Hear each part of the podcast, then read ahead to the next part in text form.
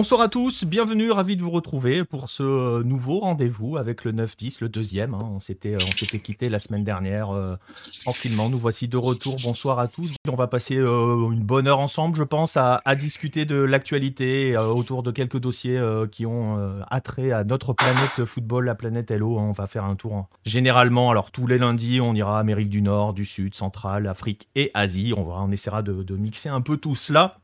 Bref, je ne vais pas être tout seul à présenter cette émission comme la semaine dernière, vous en avez l'habitude, je, serai accompagné par un, autre, Nicolas de la rédaction de Lucarne Opposé, euh, le lobo de la team, euh, Nico Delaroe. On va, on va accueillir euh, trois membres de la rédaction de Lucarne Opposé, je vais vous, je vais vous saluer messieurs, je vais commencer dans l'ordre alphabétique, comme ça, ne me fâche avec personne.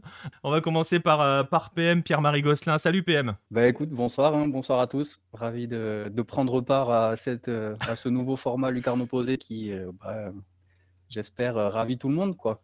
Eh bah écoute, euh, ouais, ouais, on a eu de bons retours jusqu'ici, donc voilà, on va pas, on va pas s'en plaindre, et puis on va continuer, on va installer ce rendez-vous tranquillement toutes les semaines. Le deuxième membre, alors toujours ordre alphabétique, il est péruvien, celui-ci, Romain Lambert. Salut Romain. Salut, bonsoir, bonsoir Nico, bonsoir les Nico et bonsoir à tous ceux qui sont sur le chat avec nous. Ah, on aurait dû l'appeler les Nico cette émission. Ça aurait, été vu bizarrement, je pense, mais, mais voilà. Et euh, le, troisième, le troisième membre, euh, le, donc on sera cinq en tout, mais le troisième qui va nous accompagner ce soir, c'est Jérôme Le Signe, notre Uruguayen de service. Salut Jérôme.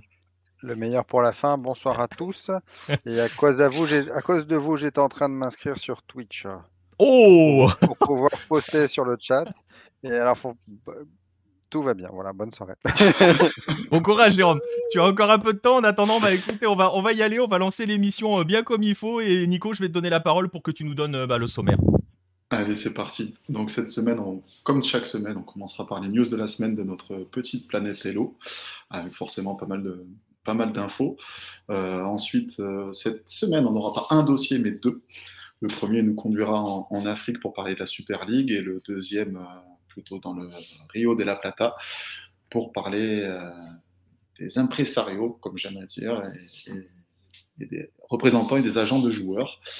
Euh, ensuite, on fera un petit focus sur le joueur de la semaine, un certain Tank, une, légende euh, en Argentine et pas que.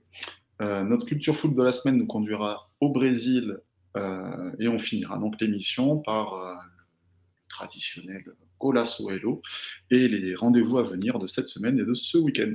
Un programme assez dense, assez riche, on va bien voyager. Donc vous pouvez vous installer confortablement, on va y aller, puis on va couvrir euh, bah, directement avec les news de la semaine. Alors on va débuter justement les news de la semaine avec euh, la reprise hein, qui euh, a lieu un petit peu partout hein, sur, la planète Hello, aux quatre coins de, notre planète Hello.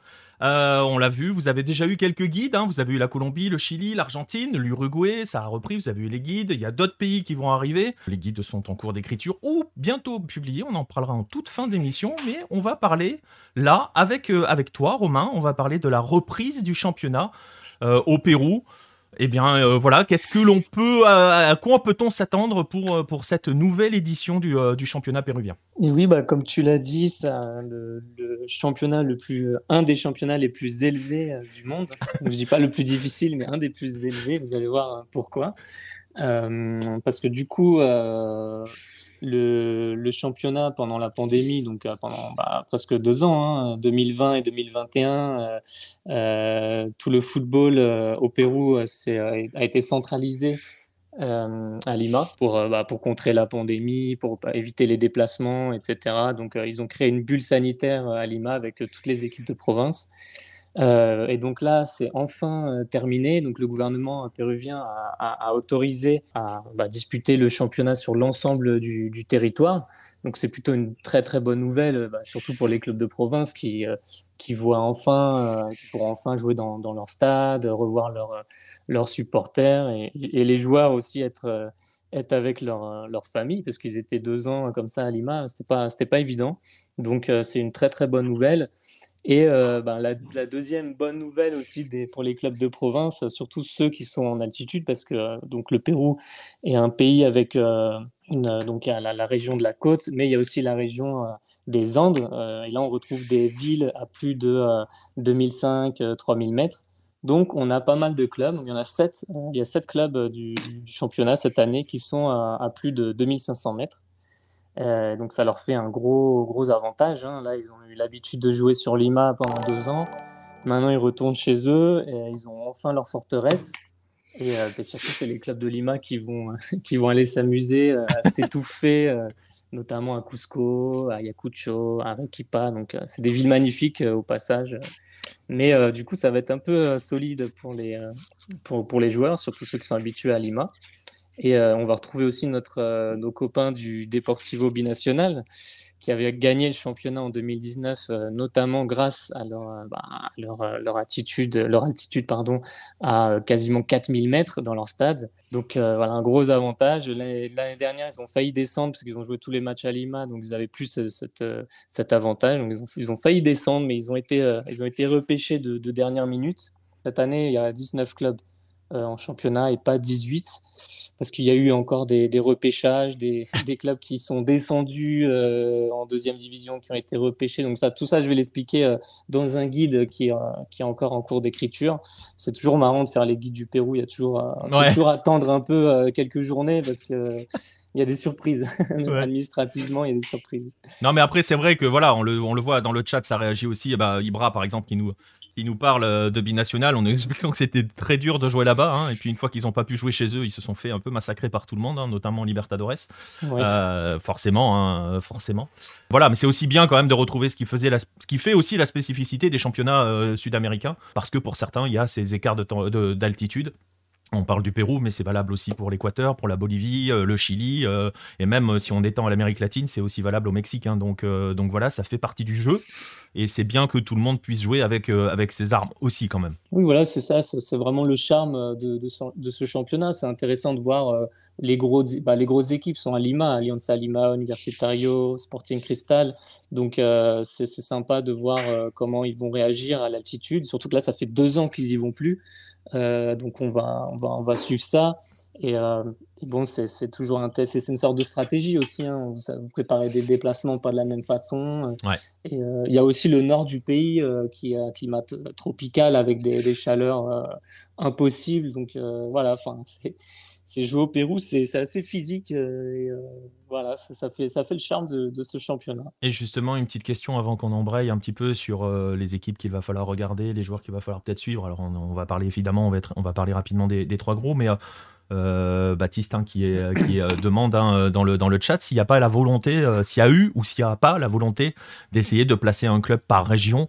il y a eu une période chez le voisin du Sud. C'est marrant, à chaque fois quand je suis avec toi pour le Pérou, il faut que je parle du Chili. Hein. Je sais pas, il y a un truc qu'il va falloir que, va falloir que j'aille voir quelqu'un. Mais voilà, il y a eu cette volonté à une époque un peu sombre de l'histoire du Chili, justement, de mettre des clubs un petit peu partout. Est-ce qu'il y a cette volonté au Pérou d'essayer quand même de mettre un club par région ou il y a des régions où c'est vraiment trop compliqué? Si, justement, c'est vraiment le plan de, de, la, de la fédération. Des, pour l'instant, ils commencent à ouvrir euh, des, des écoles, euh, des écoles de formation, enfin, surtout la, la, fédération euh, péruvienne de football se charge de ça. Et le but, c'est de, forcément de détecter aussi des, des joueurs, parce que pour l'instant, c'est très, très centralisé. Bah, du coup, Baptiste demandait aussi pourquoi il y a huit clubs au même endroit. Bah, cet endroit, c'est Lima, tout simplement, la, la, capitale. Pendant des années des années, ça a été, le championnat a été centralisé.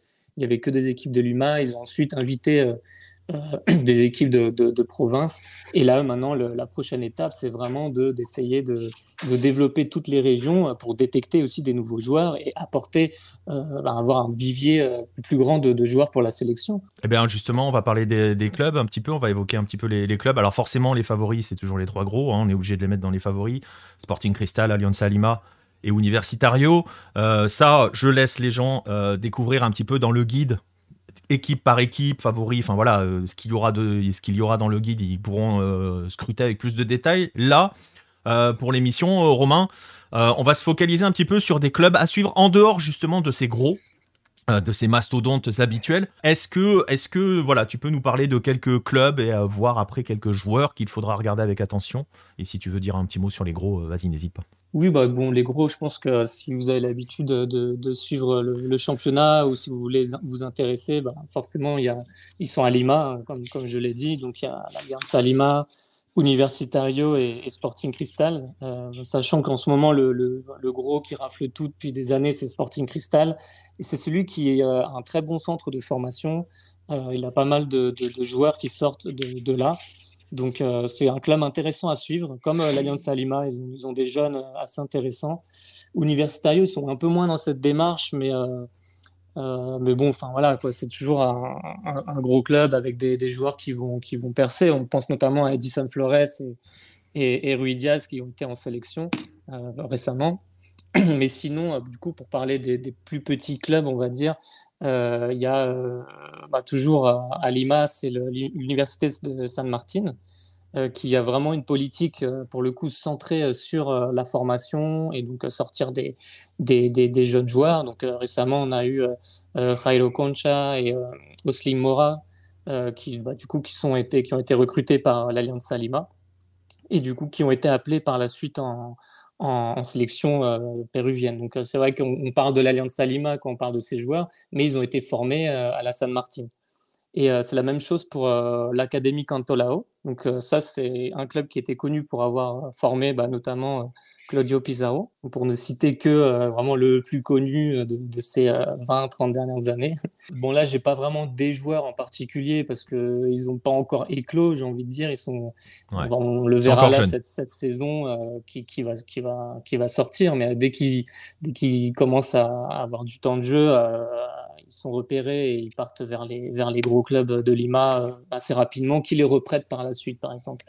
Donc, euh, bah pour euh, citer un exemple, il y a le, le Paraguayen Franco Zanelato, donc lui qui est actuellement à, l'Alianza Atlético, donc qui est un club du nord du Pérou, dans la ville de Sullana, et donc qui a été formé à San Martin et qui vient d'être transféré à l'Alianza Lima, et donc cette saison qui jouera à l'Alianza de Suyana, Alianza Atlético. Donc euh, voilà, ça c'est un jeune de, 21 ans. Il est paraguayen, mais euh, il fait sa démarche pour devenir péruvien. Donc ça, ça peut être intéressant pour, bah, pour la sélection, parce qu'il a, il a un profil un peu atypique, assez physique, un peu. On, espère, on parle tout le temps de Paolo Guerrero et on cherche son remplaçant, donc on croise les doigts. C'est comme en France, on a toujours le nouveau Zidane. Ah on espère que ce soit le nouveau, le nouveau Paolo, mais bon, on a encore des années avant de le découvrir. après, il y a un autre joueur, justement, de, toujours de la même équipe, Alianza Atlético, que j'aime bien, c'est Flavio Fernandez. Donc lui, c'est un ailier gauche et il a été formé au Sporting Cristal. Et euh, donc voilà, là, généralement, ils sont formés euh, dans des gros clubs et ils partent en, prêt euh, pour s'aguerrir, avoir du temps de jeu dans ce genre d'équipe qui font confiance aux jeunes. Donc, à mon avis, après, il va, il va pas tarder à, éclore et à retourner au Sporting Cristal. bon, bah, on espère. Donc, il y a vraiment deux joueurs à, suivre de ce club-là. Les Atlético, ce sont ceux-là. Euh, ensuite, pour euh, redescendre un peu plus euh, au sud, donc à, Melgar, donc Melgar qui est le club de la ville d'Arequipa. Ouais, descendre mais monter en fait. ouais, ouais, ouais. Parce que là, pour le coup, on va en altitude. Voilà, ouais, c'est ça. Là, on est à plus de, on commence à être à 2000-2300 mètres, donc c'est un premier palier avant le, avant d'attaquer les, les, grosses, les gros sommets. Avec probablement, je te coupe. Ouais, c'est ce que j'allais dire, Nico. Voilà, c'est ce que j'allais dire, avec probablement, euh, probablement la plus belle vue euh, depuis un stade au monde. Hein. Elle est incroyable. la vue sur le volcan, là, elle est incroyable. C'est vrai que c'est pas mal. Bah, de toute façon, dans toute la ville, euh, on, voit, on voit le volcan, donc le Mystique, est un volcan à quasiment 6000 mètres. Donc euh, c'est vrai que c'est assez, assez, imposant et euh, bah, du coup on aura la, avec euh, le, retour du football un peu partout, donc on aura le plaisir de voir ces images du stade d'Arequipa ben, ben, tous les, toutes les deux semaines. Ouais. Et donc le joueur, hein, c'est? Le joueur, c'est Paulo Reina, donc que vous avez devant, devant, votre écran. alors lui, il est un peu, c'est un, donc c'est un latéral gauche. Il a déjà 50 matchs en, première division, donc il est, il est quand même bien, bien installé. Il a eu déjà des, quelques convocations en, bah, bah, donc là avec la solvente, enfin pardon, là, les moins de 20 ans. Et, euh, et euh, bah, Gareca garde un œil sur lui. Il a, il a, il a été appelé euh, dans, les, dans les listes hein, élargies quand il fait des listes de 40, 50 noms avant de, de réduire à, 23 joueurs pour les compétitions. Il apparaît souvent, donc à mon avis, ça va être le remplaçant naturel de, de Miguel Trauco. Exactement. Et euh, voilà. Et je vais en profiter avant qu'on termine hein, sur cette partie péruvienne. On a une question de Max Lard dans le, dans le chat. Est-ce que tu as, est-ce que tu peux nous donner une idée du, euh, du budget moyen des clubs péruviens, même si c'est difficile de donner un budget moyen parce qu'il y a des clubs qui ont vraiment un tout petit budget, d'autres qui, enfin voilà, il y a des différences. Est-ce que tu peux nous donner l'idée du budget des clubs péruviens? Les budgets, euh, non, j'avoue que j'ai pas, j'ai pas vraiment de chiffres pour être honnête. Quoi, j'ai pas, j'ai pas inventé euh, quelque chose, mais euh, en gros, par exemple, en, termes de salaire, ça peut, ça peut peut-être apporter un, un, élément de réponse. on est autour de les plus gros salaires. Bon, là en ce moment, il y a Jefferson Farfan qui a cassé la baraque. il doit être à 60 000, 80 000. Mais ah sinon, avant, le plus gros salaire, c'était 25 000, 30 000 dollars par mois ce, qui est, pas, ce qui est pas mal quand même, même si euh, on l'avait déjà dit dans un Planète Hello à Lima, la vie est chère à Lima, il faut le dire. Ouais, euh, bah après avec, avec, des dollars, euh, on est, ouais. C'est vrai, c'est vrai. Avec des dollars, on est mieux. Voilà, on va, on va, on va donc quitter le Pérou. Je vous invite. Hein, le guide arrive dans les, dans les jours prochains. Je vais pas donner de date parce que je vais lui mettre une pression. de ouf. Le guide arrive demain matin à 8 h donc le guide arrive dans les, dans les prochains jours euh, tranquillement pour se lancer dans la, dans la saison euh, péruvienne. On le disait, un guide, euh, on en a eu un, hein, le guide de l'Argentine, puisque le championnat a repris.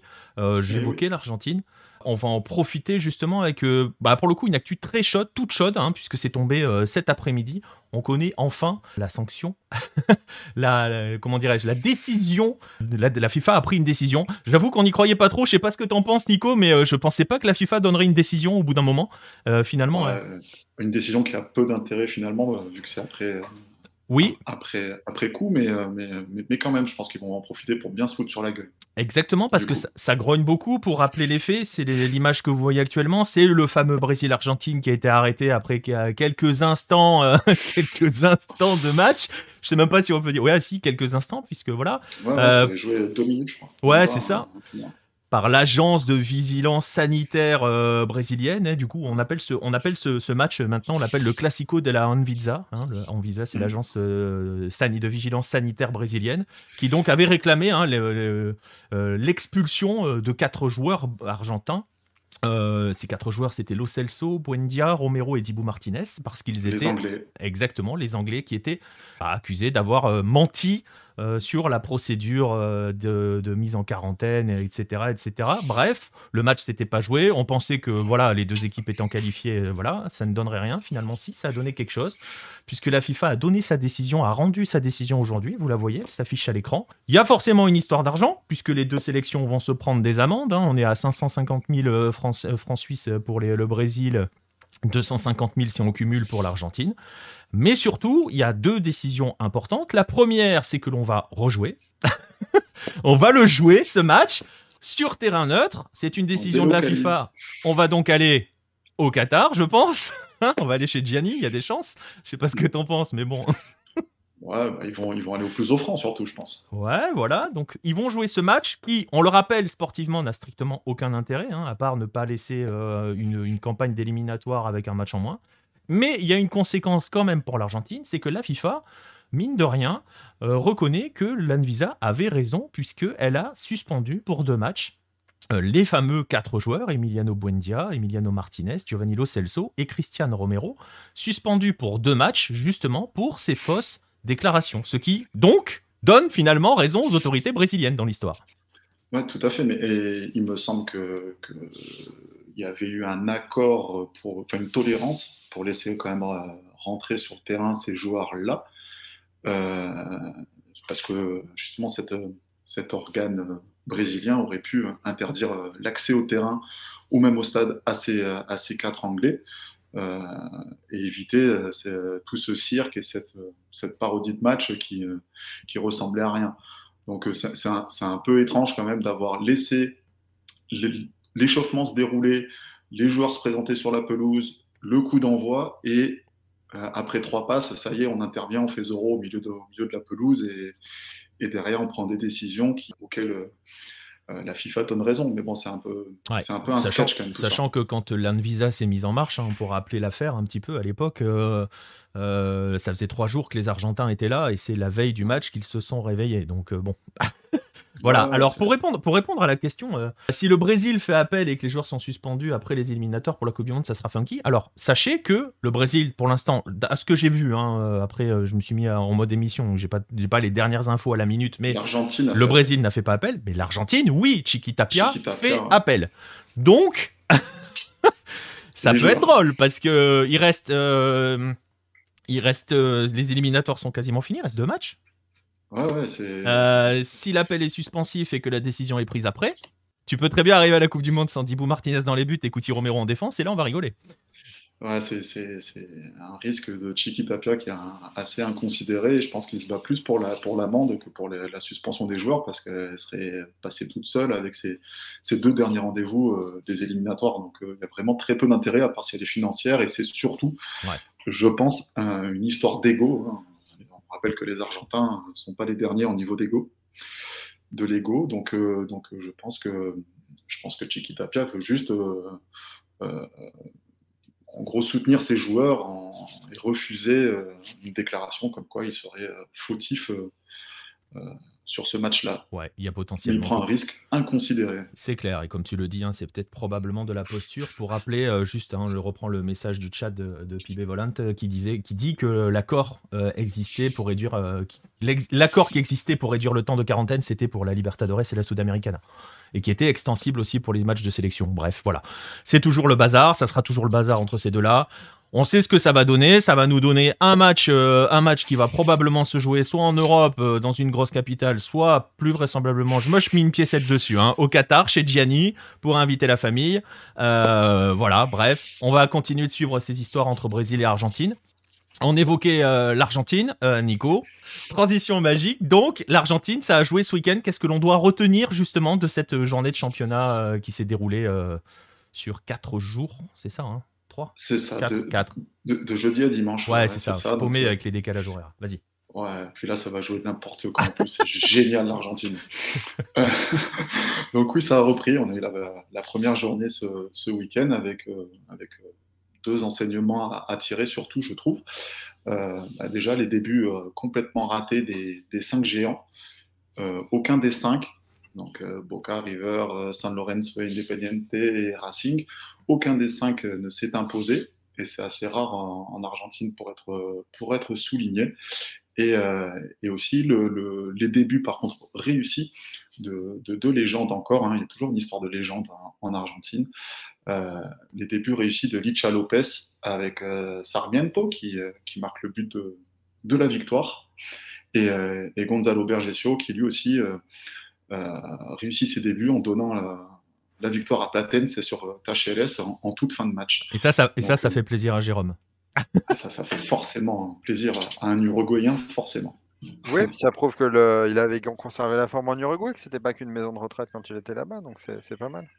Parce qu'il a, il a, il a, été, il a été très très bon avec National. Hein. Oui, surtout les deux premières saisons. sur la fin de la troisième, ça devenait un peu plus compliqué, mais c'est voilà, logique forcément aussi. Euh, il y avait un petit peu de fatigue de sa part, mais, euh, mais ça reste un, excellent joueur. C'était les, les, deux informations les, les plus importantes. je te coupe deux euh, secondes. On n'évoquera pas Pitana, euh, Ibra. on, a dit qu'on restait courtois dans, les, dans cette émission. tu veux y aller? Vas-y, il est à l'image, hein, Pitana. On, peut y aller sur Pitana. on va l'évoquer, on va l'évoquer.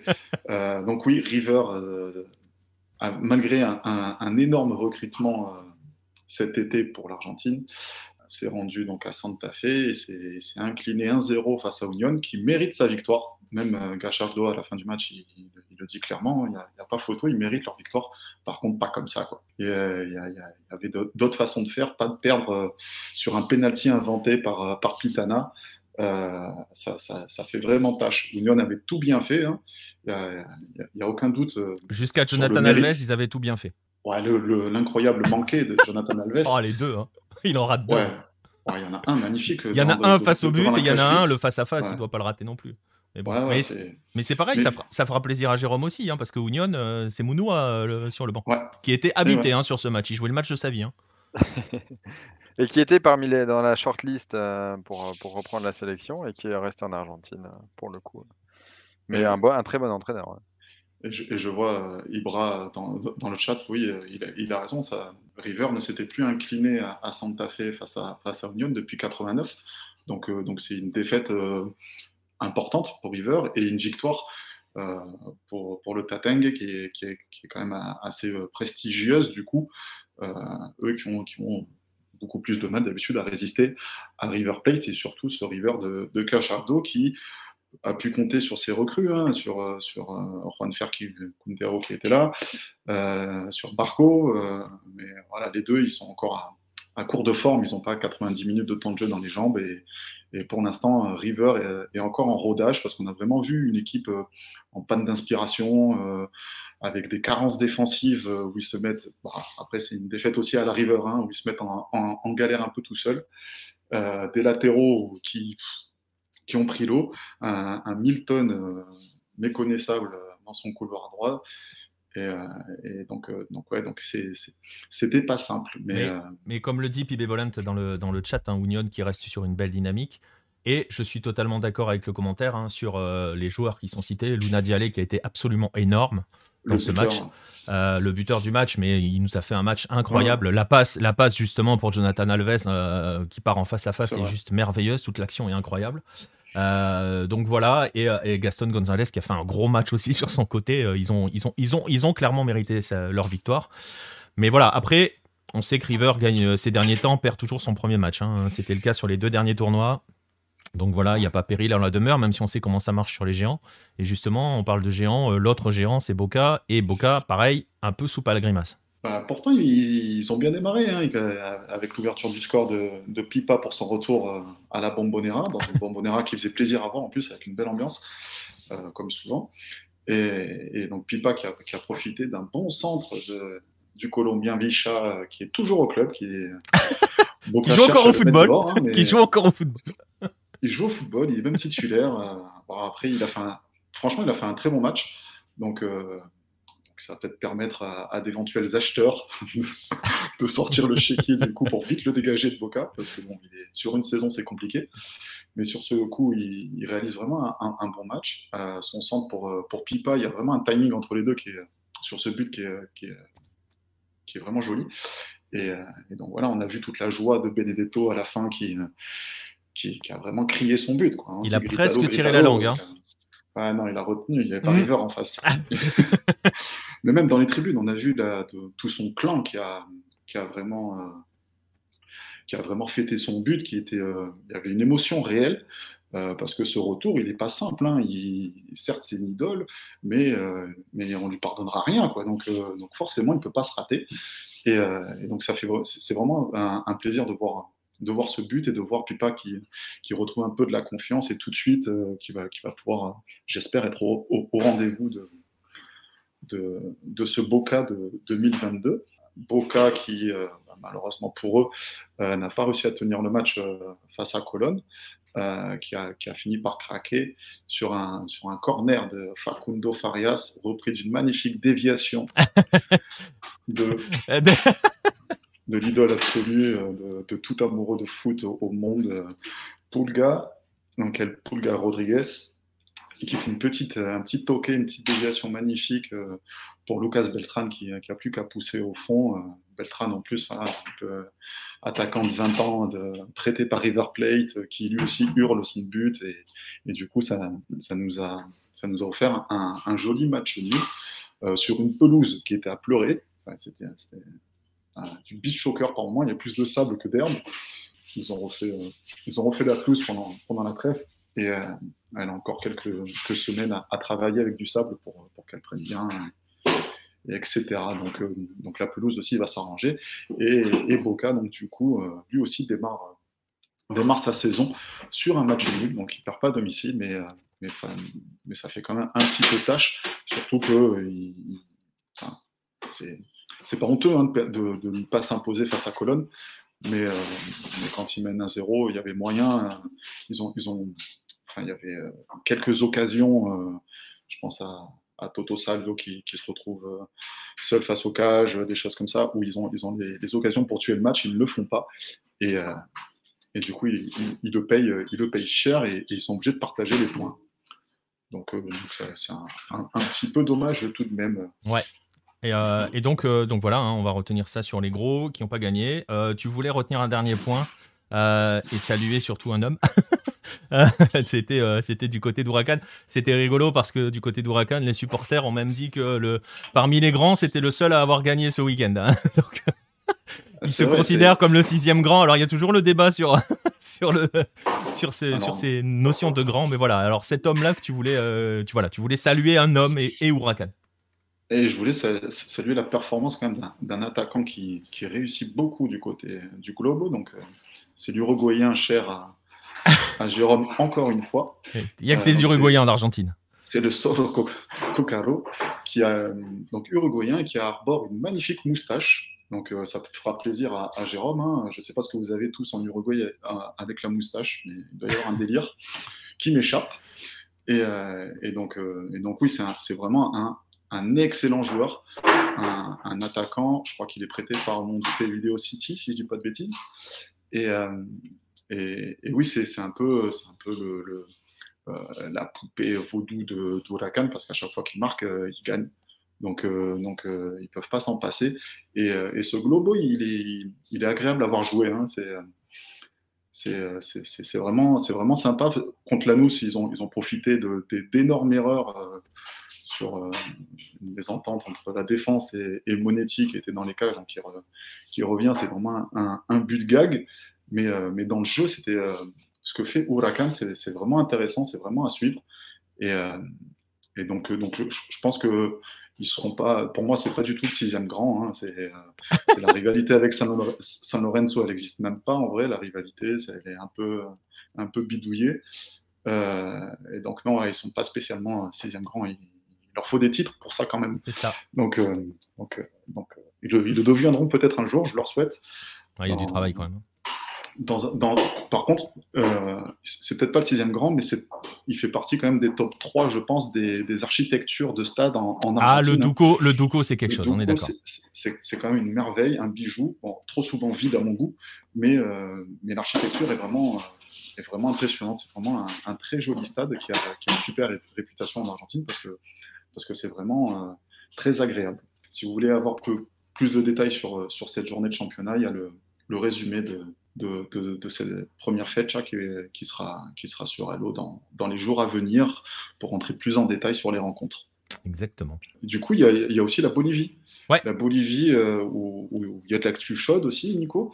Euh, tu as retenu quoi de, des débuts du championnat bolivien. Alors, il y a deux actus euh, assez chaudes. Pareil, alors là, il n'y a pas le guide pour l'instant, il va arriver. Euh, là, c'est à moi de l'écrire, hein, donc euh, je me mets tout seul la pression, t'as vu a pas assez de trucs à faire, voilà.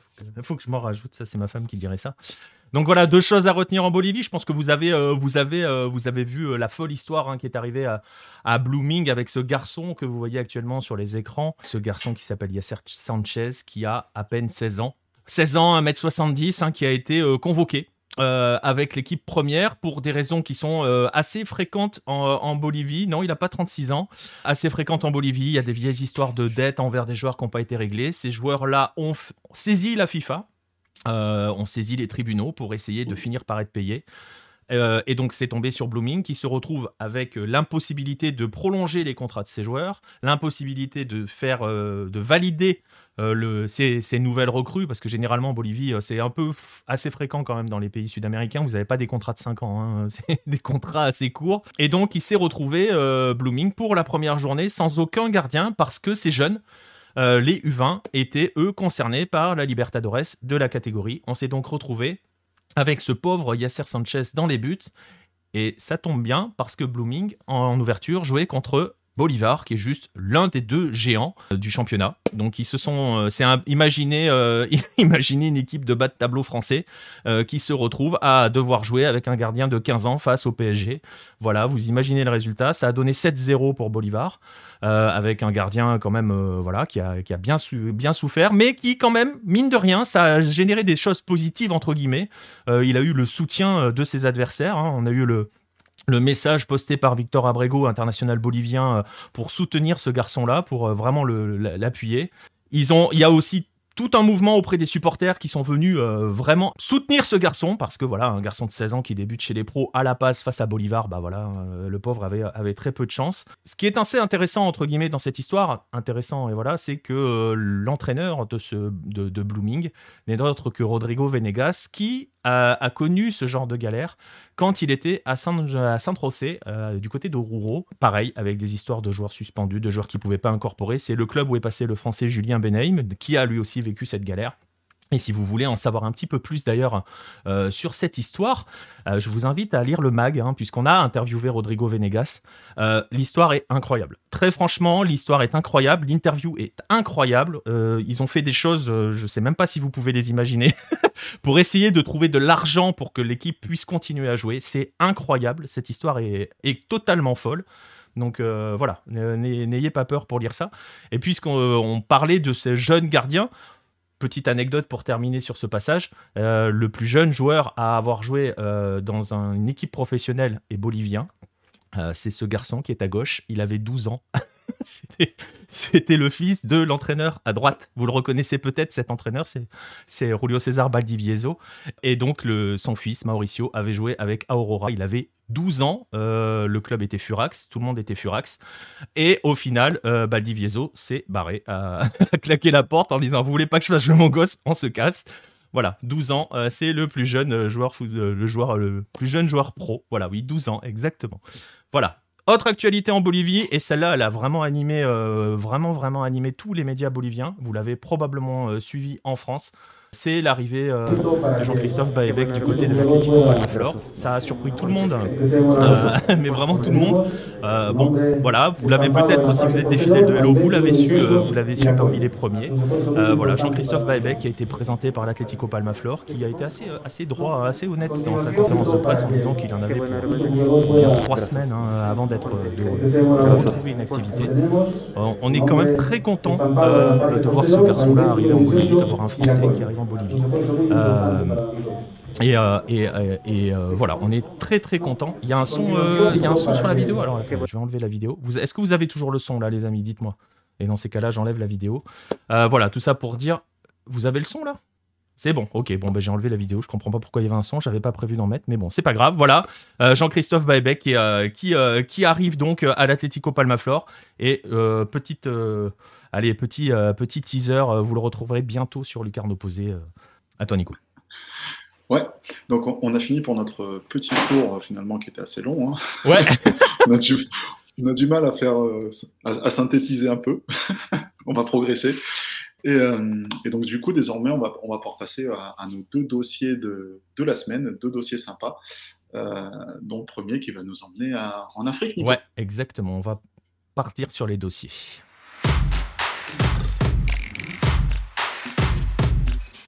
Et donc le premier dossier, tu le disais, ça va nous emmener en Afrique. On va euh, rejoindre Pierre-Marie.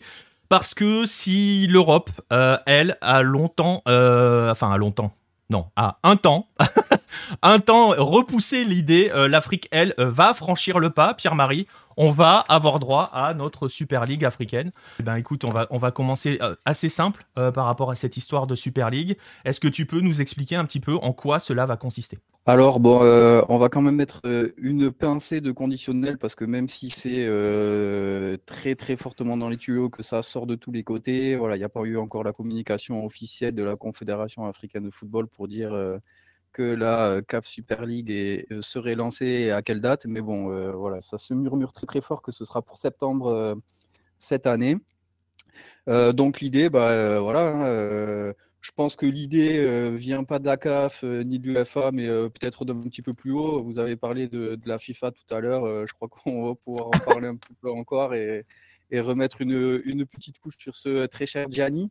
Euh, donc en fait, euh, la, CAF a changé de président euh, donc, avec l'arrivée du Sud-Africain Motsepe. avec lui, clairement, c'était le candidat de Gianni, c'était son homme pour le continent, celui qui marcherait dans sa direction, la Coupe du Monde tous les deux ans, les Super League, enfin voilà, on attend la Ligue des Nations pour avoir la totale et, on sera très bien. Euh, non, donc euh, voilà, blague à part. Euh, donc c'est un petit peu le même, enfin c'est le même, exactement le même format que ce qui devait se faire en Europe, avec une ligue plus ou moins fermée.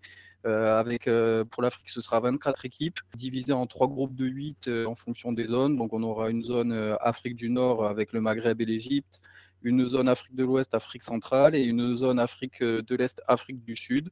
voilà, groupe de 8 avec les cinq premiers de chaque groupe qui sont qualifiés super. Plus le meilleur sixième, super, très utile la phase de poule. Et, et, les trois derniers qui, du coup, eux, peuvent se retrouver dans une zone, entre, enfin, qui se retrouvent en, compétition avec les équipes qui arriveraient de la division inférieure. donc, qui pourraient être la CAF la, Ligue de la CAF, voilà, il n'y a pas encore vraiment de nom, ou la Ligue de la Fédération, de la Confédération, pardon, on n'a pas encore vraiment d'informations qui arrivent sur cette ligue, mais cette ligue, en fait, euh, voilà, les trois derniers euh, de chaque poule de la Super League, euh, je jouerai contre ceux qui ont été les meilleurs de la deuxième division, et ce qui permettrait éventuellement d'avoir un petit peu de brassage, et ce qui fait dire que la ligue serait pas complètement fermée, mais voilà, partiellement fermée. Trois quarts fermés, euh, si ce n'est pas plus. quoi. Donc voilà un petit peu pour le, pour le format. Et, euh, et, et, justement, euh, on va essayer d'évoquer cela, les avantages et les inconvénients, enfin voilà, entre guillemets, parce que voilà, certains vont forcément y trouver des avantages, j'imagine. Quels peuvent-ils être?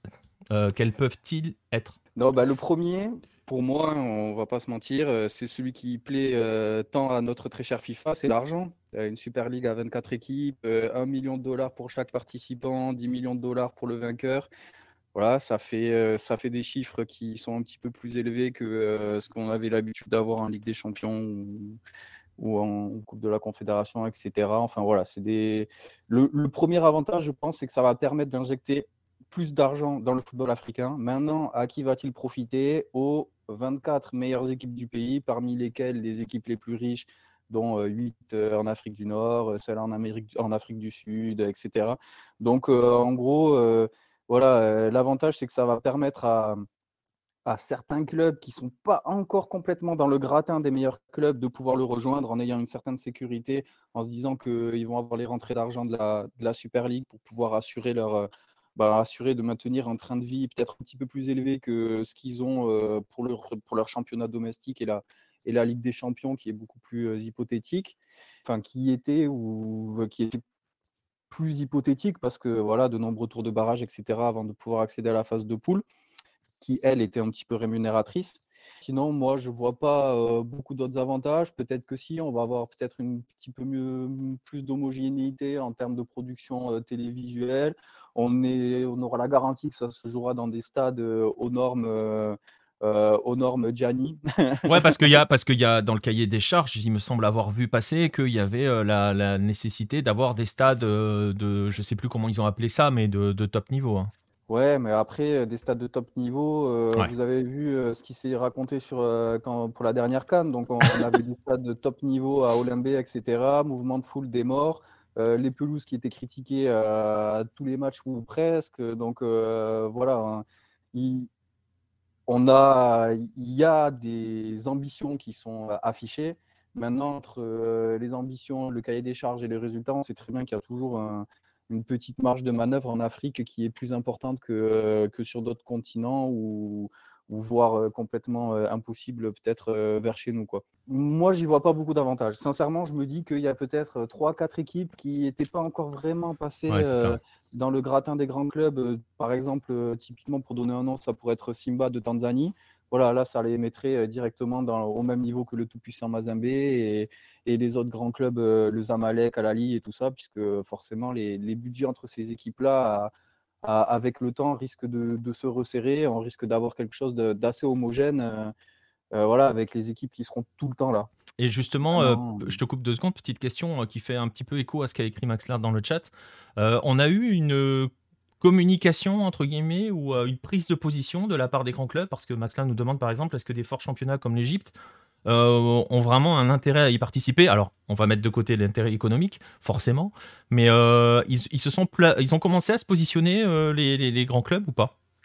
Alors j'ai pas de, j'ai en fait j'ai pas, j'ai pas eu, enfin j'ai pas vu passer de messages véhéments ou de menaces pouvant venir des clubs par rapport à leur participation à, à la compétition. Donc ça, ça me fait peut-être dire que non. après, pendant la Cannes, il y avait donc les présidents des clubs susceptibles de participer à cette Super League qui étaient conviés, qui ont fait des réunions ensemble. voilà, il y avait des clubs de toutes les zones, donc il y a pour moi, c'est. Hum, j'ai du mal à comprendre parce que voilà, typiquement en Égypte, euh, bon, ben, il y a Zamalek à Lali, ok, deux places, très bien, euh, mérité. Mais maintenant, il y a par exemple Pyramide FC qui arrive derrière, qui a beaucoup d'ambition. Euh, voilà, faire la place à trois équipes égyptiennes, alors qu'il va falloir aussi caser les Marocains, les, les Tunisiens, les Algériens. il y aura forcément des, des, équipes qui vont passer au travers et dans des championnats euh, domestiques qui sont de ce niveau-là, avec euh, voilà, il n'y a rien à redire. L'Égypte s'est arrêté quand c'était la, crise, euh, quand c'était la, crise sociale et politique, ça est reparti. en Tunisie, voilà, il y, a plus de 4 ou 5 grands clubs. au Maroc, bon, ben, si vous il y a peut-être le Raja et Louidad, mais moi j'en vois d'autres encore des grosses équipes, euh, l'Asfar, etc., qui pourraient aussi prétendre, Berkane, euh, voilà, qui pourraient prétendre à, vouloir faire partie de cette Super League, qui n'auront peut-être pas non plus leur place. Donc euh, voilà, je sais pas, maintenant je ne connais pas encore la formule qui va lier les championnats nationaux avec la Super League. Est-ce que si tu es champion de ton pays, tu vas pouvoir accéder à la deuxième division qui te permettra peut-être de rejoindre la Super League en, en deux ans? Voilà, c'est ça que j'ai du, mal à, du mal à comprendre sachant qu'on sait qu'il y aura, euh, bah, euh, euh, combien j'ai dit, j'en ai 9 sur 24 qui peuvent bouger. voilà, ça te fait 15 équipes verrouillées. Ouais. c'est compliqué. pour, moi, c'est compliqué. J'ai du mal à. On, sait qu'on va là-dedans. Hein. on y va tout droit. Ça va être ça. Mais j'ai du mal à comprendre comment ça peut s'adapter avec certains contextes, notamment les contextes nord-africains. Et puis après, là, carrément, où ça devient euh, l'enfer pour les petits pays. Et justement, et ben justement euh, pour terminer sur le dossier Super League, euh, quelles conséquences pour les petits pays? Et question parallèle à cela, est-ce que ça commence à réagir dans ces petits pays, entre guillemets? Ben, Pour moi, ça réagira pas. Euh, ça va réagir, ça va réagir peut-être au niveau des populations, enfin au niveau des gens, quoi, des, des passionnés de football, mais euh, au niveau des dirigeants, pour moi, ça réagira pas, puisque tous les dirigeants, de toute façon, sont avec MotoCP et avec Gianni et, hmm. et, avec la FIFA, et que de toute façon, eux, ils veulent la Coupe du Monde de, tous les deux ans, de la Super League et de l'oseille. Donc là, pour le coup, tout le monde sera servi. et on les invite à réécouter Samuel Eto'o, donc. Ouais, chaque président de fédération prendra sa part et donc euh, le président de la fédération du Tchad, euh, du Swaziland, de, la Somalie, etc. auront eux aussi leur part du gâteau et donc euh, ben voilà, ils diront rien. Concrètement, ils diront rien. Maintenant, coûte de l'intérêt des championnats locaux, des championnats locaux dans ces petits pays qui ont déjà pas de visibilité. Souvent, la seule visibilité que tu pouvais espérer, c'était si tu te qualifies pour la Coupe de la CAF ou la Coupe de la Confédération en phase de poule où tu vas avoir de nombreux matchs, où tu vas pouvoir avoir euh, un peu de visibilité euh, pour tes joueurs et voilà pour ton championnat.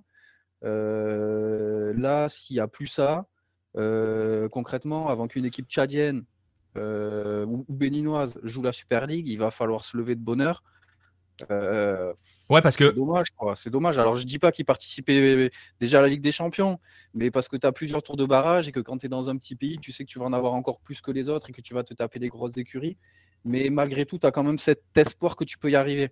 Et euh, voilà, les équipes tchadiennes qui vont jouer contre le Alali ou le Zamalek, ça arrivé plein de fois. Ça a fait des grands matchs ici si tu as la chance de jouer le match à la domicile et que l'affaire n'est pas pliée, ben, euh, ça te fait des droits TV pour le match, enfin, ça te fait des droits TV, etc. Enfin voilà, ça, ça peut. Euh, pour moi, là, ça condamne ces, pays-là, ça condamne ces équipes-là, ça condamne ces championnats-là. Il n'y aura plus rien à jouer, il n'y aura plus de, de qualification à espérer. Euh, enfin, ça me paraît. Enfin, franchement, c'est tirer une balle dans le pied du développement du football africain euh, avec un grand D parce qu'on va favoriser les élites. Mais le football africain a très peu d'élites. Et euh, si on a vu qu'en Europe, ça commence, enfin, ça râlait à tous les niveaux parce que justement, on veut pas arriver à cet élitisme-là qui fait qu'on joue entre, euh, voilà, entre euh, quelques équipes toujours les mêmes. Ben, En Afrique, ça sera, un, ça sera un massacre. Sincèrement, ce sera un massacre. Est-ce que ça va durer longtemps? Parce qu'il y a forcément des gros qui se feront avoir et qui seront peut-être les voies de la résistance. Mais voilà, qui ce sera? Est-ce qu'il y aura suffisamment d'équipes? Est-ce que ce sera suffisamment pour pouvoir faire contrepoids à, à, à MotoCP, à, à la CAF, à Gianni Infantino. Ouais, ça, va, ouais, ça va être compliqué. Moi, j'ai du mal à y croire. Quoi. Ouais, ouais, ça va être compliqué. Et juste la dernière question, hein, parce que euh, il me semble l'avoir vu passer, mais il est question euh, quel est quel est quel est l'avenir euh, de la Ligue des Champions ou de la Ligue de la de la de comment c'est de la ah, bah, de la Coupe de la Confédération Ça va ça va exploser, ça n'existera plus. On est, d'accord. Ouais, c'est ça, c'est la dernière. La dernière édition, ce qui se dit, hein, parce que voilà, encore une fois, rien n'a été acté officiellement. Mais ce qui se dit, c'est que là, on est en train de jouer la dernière Ligue des Champions et que le prochain compétition qui va débuter sur la scène continentale africaine, ce sera la Super League et la deuxième division qui aura un nom, je sais pas, Ligue de la CAF, j'en sais rien.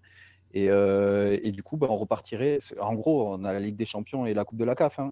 Mais sauf qu'on est dans un système fermé et le système fermé bah, fait que bah, ta ligue domestique n'a plus vraiment d'intérêt. voilà tout ce qu'on a dit précédemment.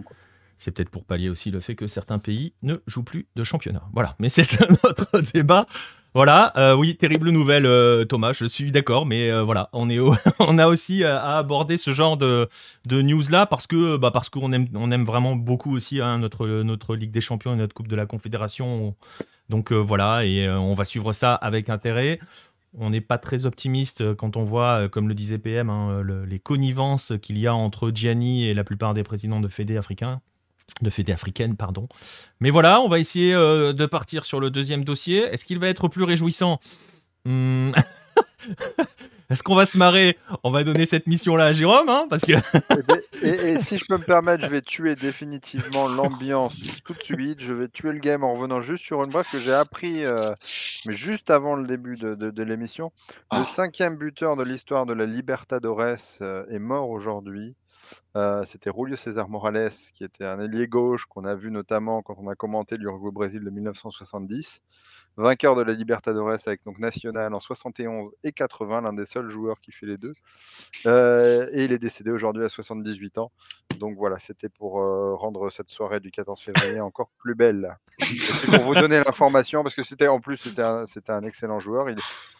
C'était un excellent joueur, tout simplement. Hein quand on l'avait vu milieu gauche et lié gauche, et qui était revenu, qui avait fait voilà, les deux Libertadores et deux intercontinentales, deux fois champion du monde à une époque où de toute façon les, les Sud-Américains ne gagnent plus, mais deux fois champion du monde avec National dans, ces années-là. Ouais, et ben voilà, on va continuer, on va continuer dans la joie et l'allégresse, Nico. ouais, va rebondir là-dessus, toi. Eh, c'est pour ça que je te laisse le bébé. ouais, il est tout jeune, hein, rassurez-vous, c'est pas. Oh, ouais. tout va bien, tout va bien. Voilà. De beaux souvenirs. Donc, on va enchaîner avec le, deuxième, dossier où on, va surtout parler des, représentants, euh, donc des agents, ou en tout cas un modèle d'agent euh, propre au Rio de la Plata, comme, je le disais en, présentation. Euh, est-ce que tu peux déjà, Jérôme, nous, nous, définir ce, ce, statut de représentant français ou de représentante?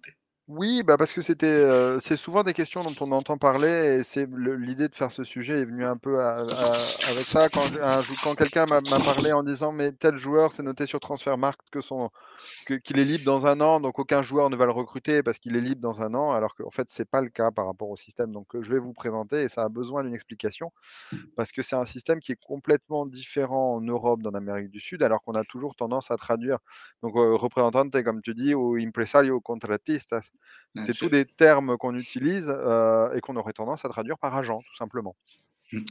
Euh, sauf qu'agent est un métier réglementé en Europe, quelque chose de très précis avec des règles.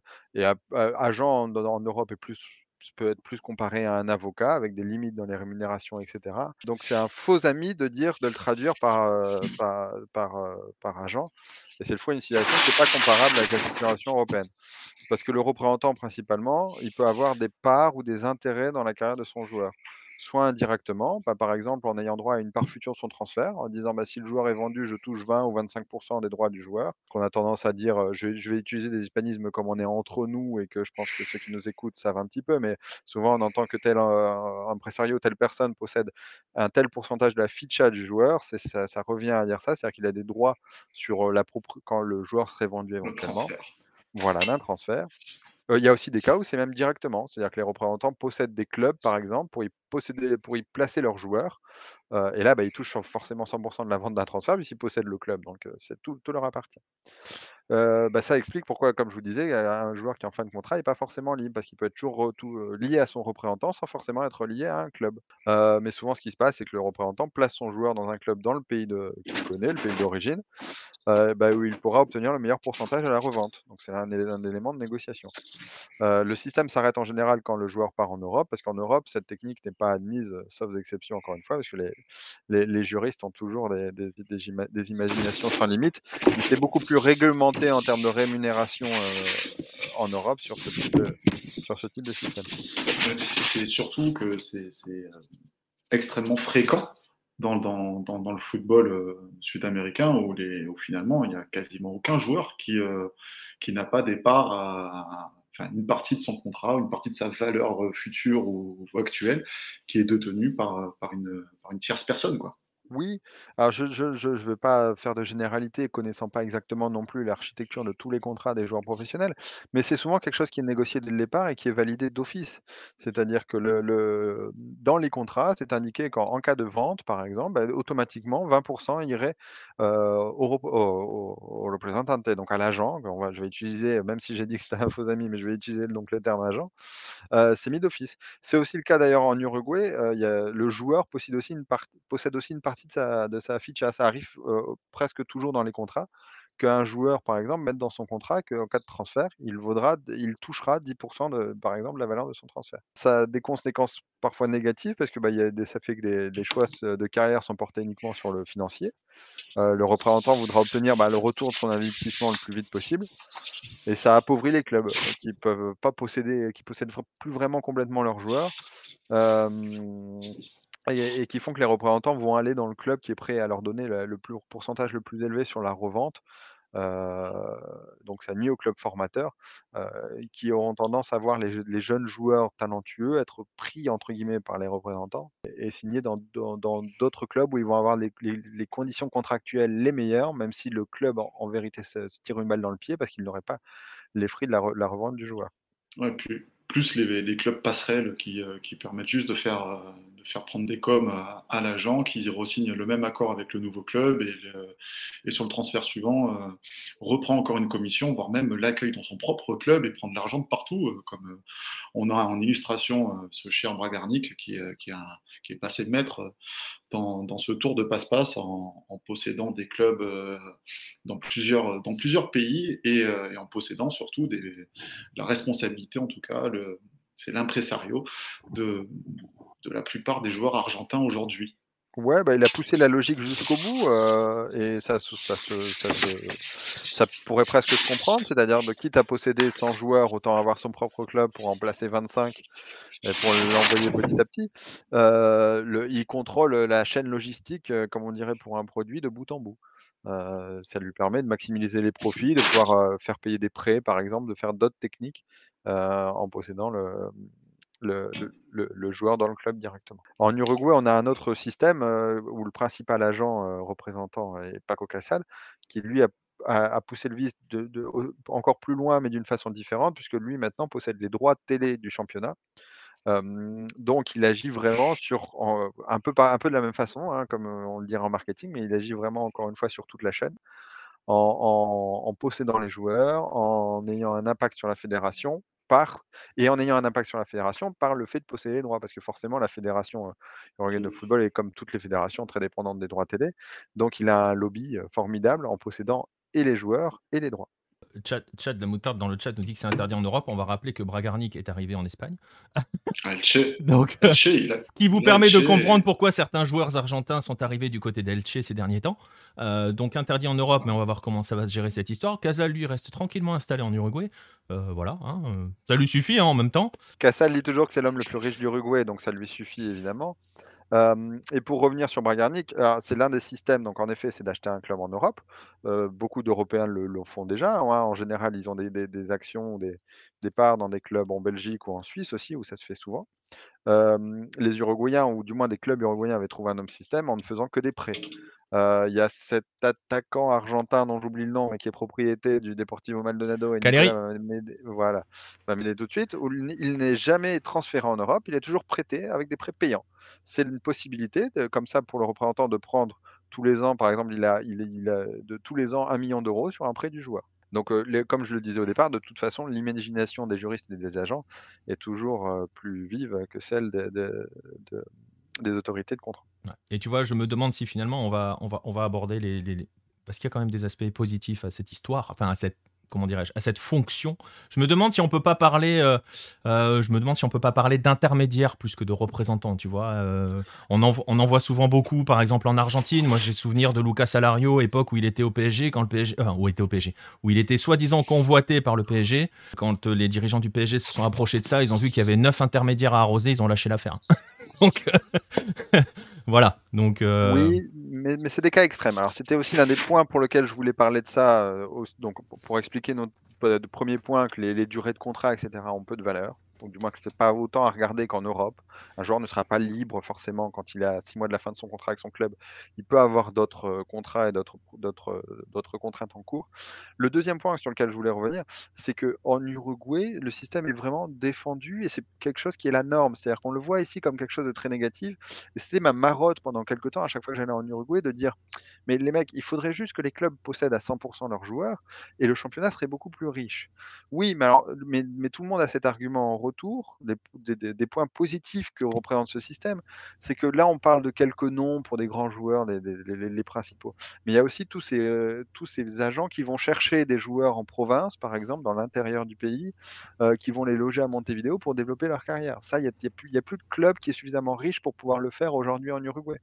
Euh, il y a tous ces représentants qui vont euh, qui vont défendre positivement, qui vont, euh, qui vont mettre en valeur leurs joueurs. Il y a tous les représentants qui vont avoir des réseaux en Europe. Euh, souvent, sont les, anciens, les représentants sont souvent des anciens joueurs qui ont joué en Europe et qui restent. Il y a Daniel Fonseca, par exemple, pour prendre un, exemple connu, qui, qui, est représentant de joueurs uruguayens, mais qui passe la majeure partie de son temps en Italie parce qu'il va les proposer.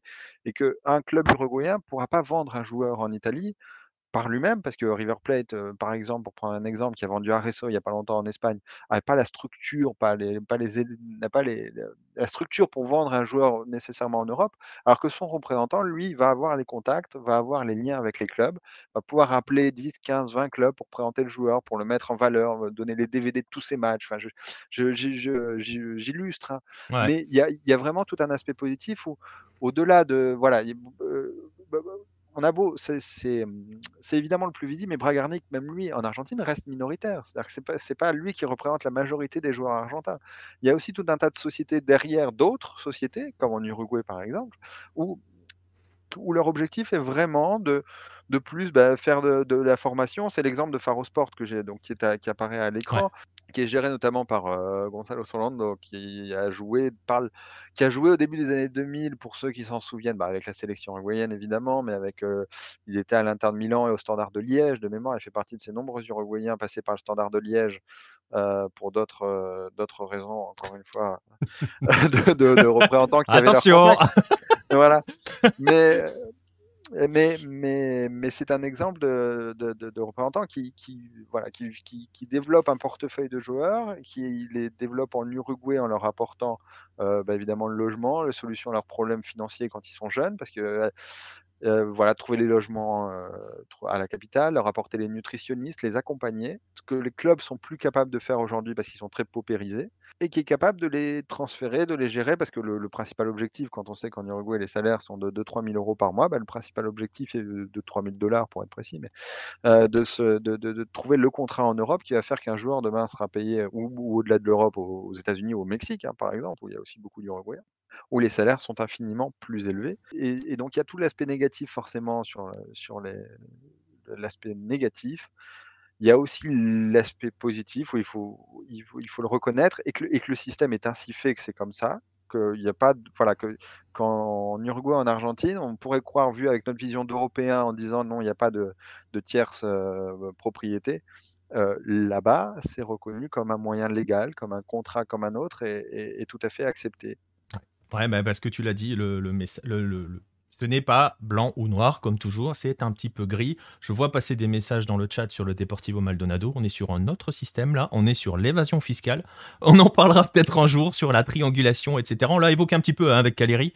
Mais bon, on a des exemples comme ça, on en a à l'appel hein, parce, que, euh, parce que certains clubs uruguayens sont connus pour être des paradis fiscaux. Ils sont nommés comme cela, ils appartiennent à cette liste. Il y en a dans d'autres pays hein, euh, d'Amérique du Sud, je pense au Chili notamment avec les Rangers de Talca. Voilà, c'est un autre débat. On va rester sur ces représentantes. Je sais, voilà, on ne sait pas comment on va les traduire, mais voilà, essayez de mesurer cela. Donc, non, mais c'est vrai, c'est compliqué. Le, problème, c'est ça, c'est toujours pareil, c'est que y a. C'est une autre réalité. C'est ça, c'est un autre monde, c'est une autre réalité. Les choses sont différentes, fonctionnent de manière différente. C'est ce qu'on a essayé de vous expliquer dans ce, dans cette euh, thématique sur ces gens-là. Moi, j'aurais tendance à dire intermédiaire, comme ça, c'est plus, tu vois, c'est plus générique. Et puis, euh, et puis, euh, et puis voilà. Et vous le voyez, c'est pas tout noir ou tout blanc, c'est un petit peu des deux parce que Jérôme l'a bien expliqué. Ah ben, sinon, certains, joueurs pourraient pas, ou certains clubs pourraient pas se vendre leurs joueurs, et parce qu'il y a des effets positifs à cela. Voilà, je pense qu'on a fait le tour, sauf si Nico, tu as une dernière question là-dessus, mais je pense qu'on a fait à peu près le tour sur, sur la thématique. Non, je, voulais, ajouter quand même que c'est euh, très souvent nécessaire pour bon nombre de gamins qui, euh, euh, voient leur, un, petit peu leur destin changer alors qu'ils sont très jeunes et, qui, qui, permettent aussi de mettre des familles à l'abri et, des, et, d'avoir une opportunité financière qui, qui, est vraiment indispensable pour, pour beaucoup de ces gamins.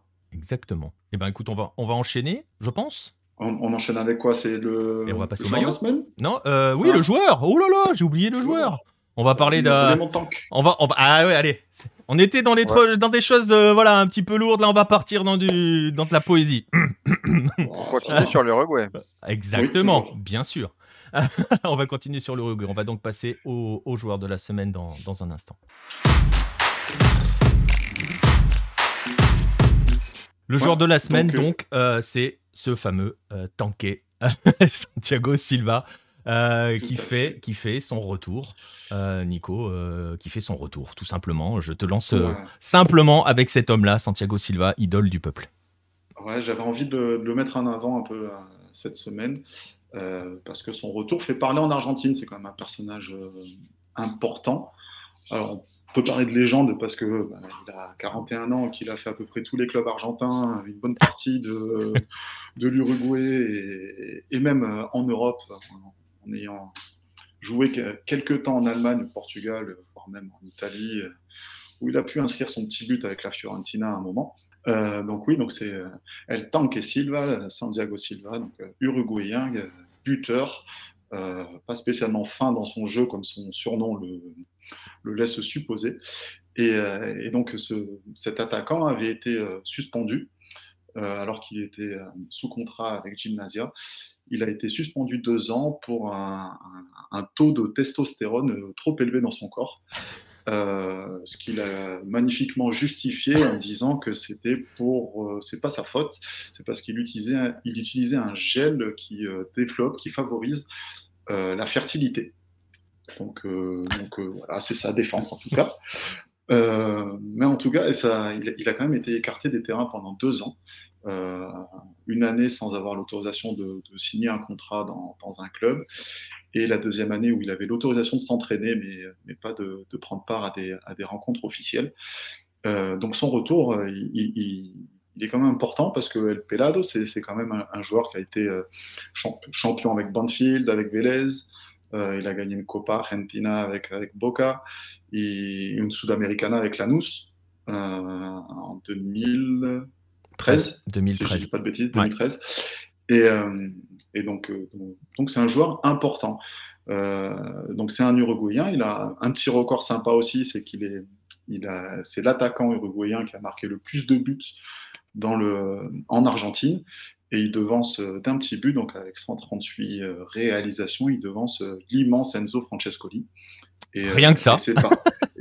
Et c'est pas, rien quand même. Donc son retour là ce week-end, donc il joue à Aldo Zivi, le club entraîné par une autre légende, un autre buteur de légende, El Titan Martin Palermo.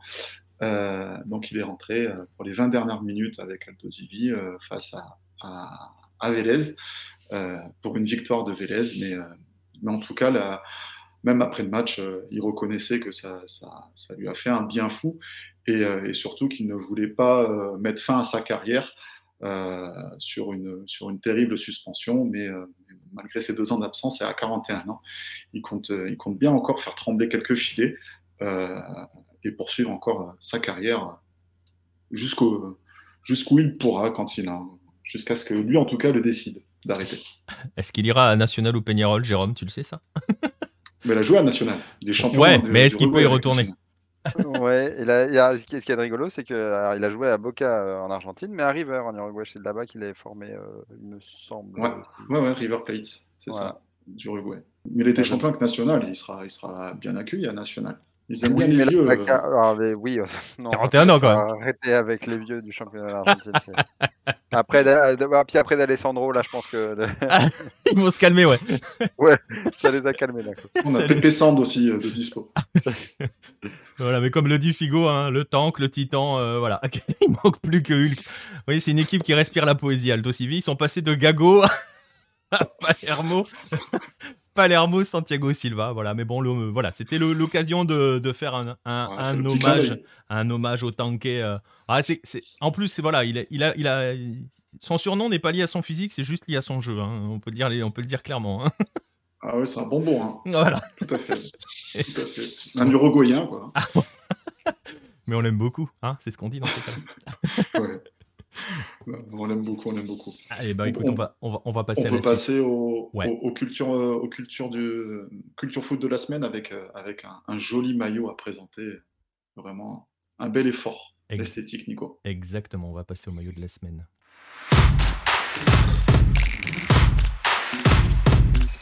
Voilà, le maillot de la semaine, c'est celui-ci, ce maillot-là, ce maillot de euh, l'Atlético Minero qui s'appelle le manteau d'Amassa. Euh, c'est une initiative qui a été... Euh, euh, non, c'est pas le maillot dégueulasse avec une carte dessus, Baptiste, et je vais t'expliquer d'où vient ce maillot, parce que c'est une initiative euh, menée par l'Atlético Minero, et je vais vous expliquer dans un instant aussi que c'est quand même assez... c'est un club qui assez, euh, assez novateur dans sa relation avec, euh, avec les fans. C'est un maillot qui a été tout simplement dessiné par un supporter. C'est un concours qui a été lancé par le club. C'était la deuxième édition. Il y aura une troisième édition cette année. apparemment, ça pourrait être la dernière parce qu'ils devraient changer peut-être d'équipementier après. Euh, ils étaient chez le coq sportif et ils vont peut-être changer. Je crois qu'il y a une histoire comme ça. Il me semble avoir vu ça. c'est donc un concours. Ils ont reçu tout, ils ont lancé cela. Chacun pouvait dessiner son maillot. Un maillot, le maillot manteau d'Amassa, c'est le maillot du peuple. Ils ont reçu 559 modèles, hein, pour dire les choses clairement. Ce qui, voilà, hein, et ça fait du tri. Ils en ont choisi 13 parce que c'est le chiffre 13 qui est un chiffre symbolique pour, euh, pour, euh, pour l'Atlético Minero. Et derrière, ces 13-là ont été euh, soumis au vote du reste des, des, des, supporters.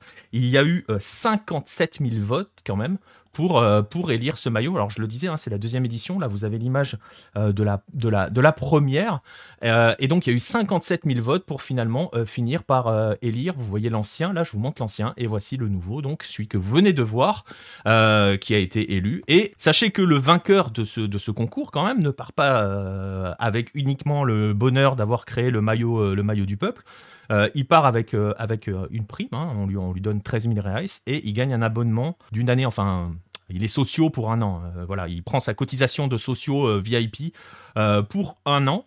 Et alors, ce qu'il faut savoir par rapport à ce maillot, c'est que c'est pas un simple maillot, et c'est là où je veux aborder le côté un petit peu, un petit peu novateur de l'Atlético Minero. Ce maillot-là est équipé d'une puce qui, lorsque vous, la, vous vous avez euh, l'appli du club. Si vous téléchargez l'appli du club, euh, eh bien, tout simplement, vous pouvez identifier, vous voyez ce que j'ai fait moi avec mon maillot, l'identifier à votre nom. C'est-à-dire que ce maillot a un numéro de série qui est le vôtre. Et donc, vous pouvez l'identifier. Et quand vous le faites auprès de l'appli, ça vous donne accès à du contenu qui vous est réservé. Donc ça vous donne accès. l'intégrale de Nacho Fernandez du coup avec, euh, cette appli.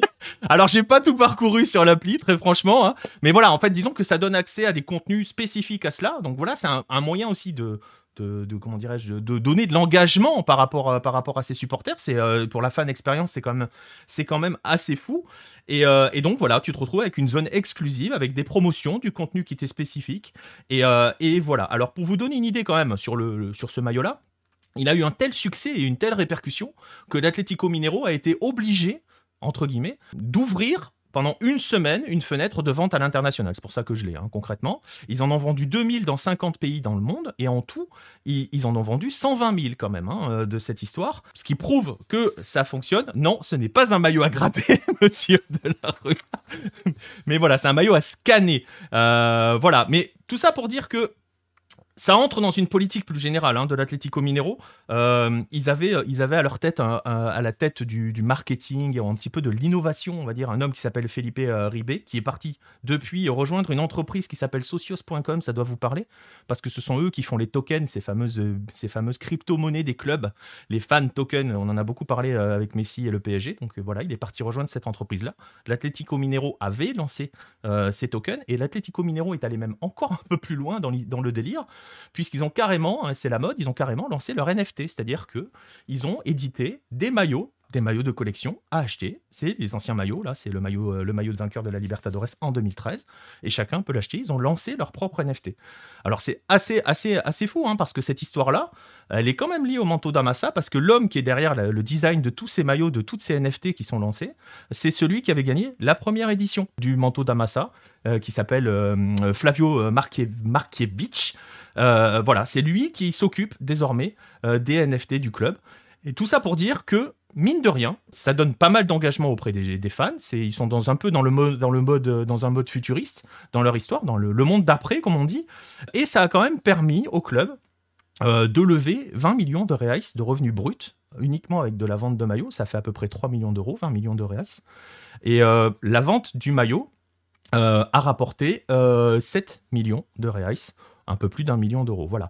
Donc tout ça pour dire qu'ils ont quand même réussi en engageant leurs supporters, en écoutant euh, les supporters et en faisant du design sur des maillots qui sont quand même le maillot est quand même assez assez incroyable à créer euh, un engagement qui leur permet de, gagner de l'argent tout simplement voilà donc c'était une initiative euh, sur laquelle il fallait revenir on va enchaîner avec le cadeau du lundi soir le Golasso Hello et, et avant de, découvrir les, petites pépites de, cette semaine. On va revenir sur le vainqueur de la semaine dernière. Donc, c'est Taliska et sa, superbe talonnade de génie avec un service de Piti Martinez qui récolte euh, plus de 44% des, suffrages et qui devance donc euh, Avilés Hurtado. Donc, c'est le premier qualifié pour le Golasso Hello du mois. Euh, et donc maintenant, on va découvrir ensemble la, sélection de la semaine. Vous connaissez euh, maintenant la méthode, vous avez le choix, Australie, Brésil, Paraguay, Mexique, euh, avec un Français au Mexique, un lobe de 50 mètres ou des extérieurs du pied, et un Pikachu notamment. Vous allez, vous allez avoir une semaine pour faire votre choix une semaine où vous allez pouvoir vous rendre sur le compte Twitter de Lucarne Opposé. Le vote va bientôt être lancé, hein, le temps de, vous lancer le partage. Et vous pourrez donc élire votre Golasso Hello euh, de la semaine. N'hésitez pas non plus à utiliser euh, ce hashtag pour euh, nous proposer vos buts, hein, tout simplement. N'hésitez pas, n'oubliez pas non plus de nous mettre les liens hein, vers le Twitter si vous voulez, du, compte où vous les avez vus. N'hésitez pas. Vous avez une semaine donc pour élire votre, votre Golasso de la semaine. Celui qui va rejoindre Taliska. Et je le rappelle, à l'issue du premier mois de vote, on aura quatre buts et on, on pourra donc élire le Golasso Hello du mois. Voilà. je crois qu'au Mexique, par contre, ils n'arrivent pas à faire un match sans faire un ciseau. Donc, euh, ça va être sympa tous les week-ends. Hein. Écoute, c'est pour faire plaisir, euh, c'est pour faire plaisir à, Figo qui voulait le, le, retourner de Hurtado qui a fini deuxième la semaine dernière. donc avant de finir l'émission, on va faire un, petit, un, petit focus quand même sur, euh, sur ce qu'il y a à regarder cette semaine. Euh, forcément, hein, le foot ne s'arrête pas. Donc, euh, cette semaine, à quoi faut, faut être un petit peu vigilant, euh, Nico? Bah, Le foot ne s'arrête pas. non, il va pas s'arrêter du tout. Et justement, hein, Baptiste s'agite un petit peu dans le chat. et ben voilà, on, va, on va reprendre très sérieusement aussi en, en Australie. En Australie, voilà, c'est ma faute. Je viens de lire son message avec l'Australie. On va reprendre D'autre part, en Asie, on va reprendre en J-League et en K-League. Le Japon et la Corée du Sud reviennent sur euh, les terrains. Je peux vous montrer euh, euh, le, rendez-vous de la semaine. On va commencer par la J-League qui démarre vendredi avec le duel entre le Kawasaki Frontal et Tokyo, avec la grande question hein, de savoir si quelqu'un va réussir à faire tomber Kawasaki Frontal, hein, qui a gagné, qui a gagné 4 des 5 dernières éditions de la J-League. Est-ce que quelqu'un va y arriver? Écoutez, on a eu une victoire d'Urawa en Supercoupe qui pourrait peut-être être un signe. Certains vont vouloir y voir un signe. On, verra. Ça démarre donc vendredi. Vous voyez le programme. On va saluer, on va saluer. Euh, moi, je vais saluer euh, plus particulièrement euh, le retour du Kyoto Sanga dans l'élite, dans l'élite japonaise. Hein, voilà, parce que Kyoto, voilà, j'ai le maillot. Voilà, c'est mon seul maillot japonais. Et quelle belle ville. Ah, magnifique ville. Ville incroyable. Donc voilà, on va saluer le retour du Kyoto Sanga dans l'élite. Et donc je parlais de la J-League. Il va y avoir aussi de la K-League. Et donc Baptiste va pouvoir euh, s'agiter à son tour parce que la K-League revient aussi ce week-end. Voici le programme avec toujours la même question. est-ce que John Book va être champion à trois journées de la fin ou est-ce que ça va se jouer à la fin? Quand est-ce que, quand Ulsan va-t-il euh, choke? Euh, Voilà, c'est les bonnes questions. Plus sérieusement, ça va forcément le duel entre John Book et Ulsan va forcément animer la, la saison la saison qui démarre avec un match très intéressant entre John Book et Suwon. Vous le voyez, il va falloir se lever à 6h du matin euh, samedi. Baptiste va le faire, vous pouvez l'accompagner. Euh, voilà, donc ça reprend très fort en Asie. Juste un petit rendez-vous sud-américain avant que, je te lance, Nico. Dimanche 20h, le Sansao, euh, Santos contre Sao Paulo, au Brésil, pour la compte de la huitième journée du Paulista un match euh, forcément qu'il faut suivre. C'est dimanche à 20h. Alors on est encore loin du bout hein, dans, le, dans, le, dans, le, dans ce championnat d'État. Mais voilà, un Sansao, ça ne se rate pas. Ça sera le 317e du nom. Euh, donc n'hésitez pas à le suivre dimanche soir. Alors, je vous ai montré des matchs vendredi, des matchs samedi. Là, on est à dimanche soir 20h. Nico, on fait quoi entre temps on pose tout et on regarde la télé parce que là, il y en a de partout. L'Argentine, ils, ont, ils ont le don pour, pour bien mettre en, en valeur ses joueurs. Et du coup, euh, à peine la prépa physique terminée, qu'on balance trois matchs en une semaine. Donc, euh, donc ça va être chaud dès demain avec euh, un petit Argentinos Newells et, un, Central Vélez. Donc, donc deux, deux, belles affiches. en plus, à un horaire plutôt, plutôt sympa pour, pour la France à 21h et 23h. Et 23h. Donc ça, c'est uniquement pour demain. Euh, pour la deuxième journée. Et la troisième journée, donc ce week-end qui démarre samedi, où on a aussi des, des, beaux rendez-vous avec Racing Argentinos, Boca Central, Estudiantes Lanús, Vélez Independiente et Newell's River.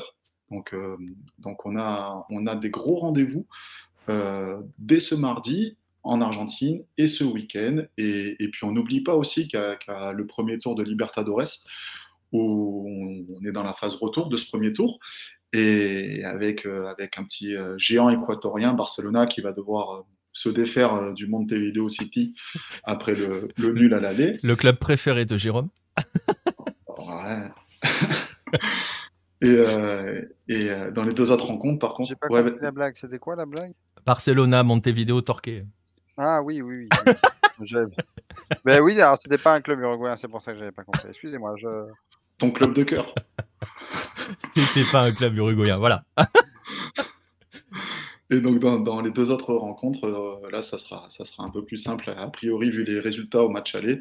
Euh, Bolivar et Olympia qui devront finir le travail à domicile après leur succès euh, au Deportivo Lara au Venezuela, pardon, pour, pour les Boliviens et, à Lima face à César Vallejo, donc à l'aller pour les Paraguayens d'Olympia qui, euh, qui, ont une belle petite équipe quand même. Ouais, exactement. Voilà, donc euh, voilà vos quelques rendez-vous. Évidemment, il va y en avoir euh, un petit peu partout. je vois que Max Lard retient le Newells River. C'est clair qu'on attend un petit peu celui-là. Il va être il va être très très sympa. Et le, le Julio Grandonico euh, Independiente contre Arsenal.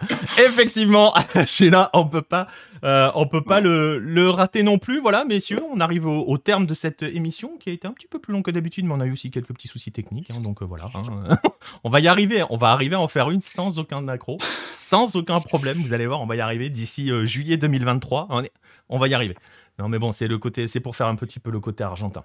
Voilà, écoutez, euh, je vais vous remercier, euh, euh, Romain, Jérôme, PM. merci d'être, d'avoir été avec, avec moi. Merci à toi, Nico, de m'avoir accompagné pour, pour cette émission. Merci à toi, Nico. Merci à tous d'être présents avec nous. C'était cool. exactement. Merci à tous hein, d'avoir été présents présent dans, le, dans, le, dans, le, dans le chat. On va vous donner rendez-vous forcément euh, lundi prochain, même heure, aux alentours de 21h. Normalement 21h, on a failli être à l'heure. Hein. On était presque à l'heure quand même ce soir. Voilà, donc lundi prochain, euh, on, va se, on se retrouvera pour le troisième épisode. N'hésitez pas à voter pour le golasso de la semaine, à le partager aussi ce golasso de la semaine. Et euh, n'hésitez pas à venir nous suivre hein, sur les différents réseaux sociaux. Vous les avez vus passer au-dessus de ma tête. Vous avez vu les, différentes, les différentes alertes. Et lundi prochain, il devrait y avoir quelqu'un qui passe son temps à râler dans le chat. Alors préparez-vous parce que on va le crépir. Ça va être très très chaud la semaine prochaine. Voilà, je voilà, je le disais, je vous encourage à venir nous suivre sur les différents réseaux sociaux. Bonne fin de soirée à tous, bonne semaine euh, bien au, rythme des footballs de la planète lucarne opposée. Et on se retrouve donc lundi prochain. Salut tout le monde. Abrazo de gol.